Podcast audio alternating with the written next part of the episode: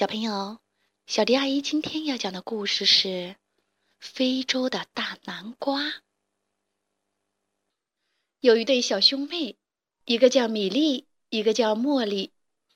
米莉是哥哥，茉莉是妹妹。今天是交易日，米莉和茉莉在集市上发现了一个让他们爱不释手的旧收音机。他们把收音机买了，带回家。擦去灰尘，打开收音机的开关。米莉和茉莉屏住了呼吸。忽然，旧收音机里面传来了播音员的声音。播音员说：“非洲的一些地方正在闹饥荒。”听着听着，旧收音机噼里啪啦响了一下，再也发不出声音来了。米莉和茉莉惊呆了。他们能为这些不幸的人？做些什么呢？他们决定把这不幸的消息告诉农夫海格特。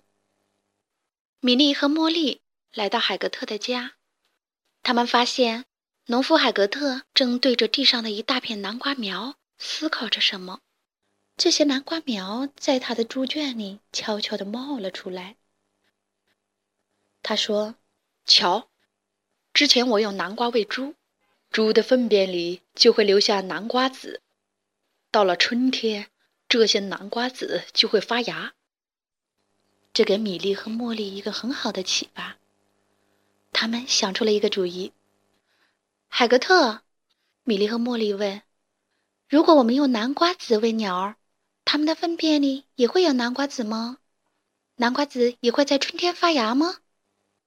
应该是这样，海格特说。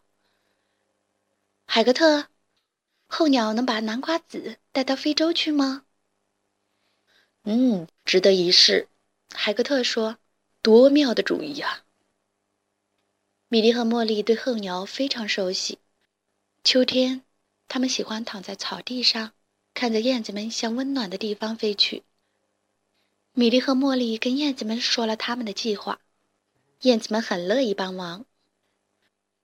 夏天。海格特帮他们收集了一千颗南瓜籽。到了秋天，按计划，每只燕子吃了一颗南瓜籽。燕子们盘旋着道别，然后开始了遥远的非洲之旅。到了冬天，海格特把旧收音机拆开，修好了又装起来。